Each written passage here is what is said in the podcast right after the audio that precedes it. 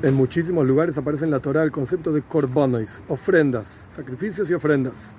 Pero todos esos sacrificios y ofrendas solamente podían ocurrir en el Beis Hamikdash, en el templo. Sin embargo, la Torah es eterna, quiere decir que el concepto de ofrendas también es eterno.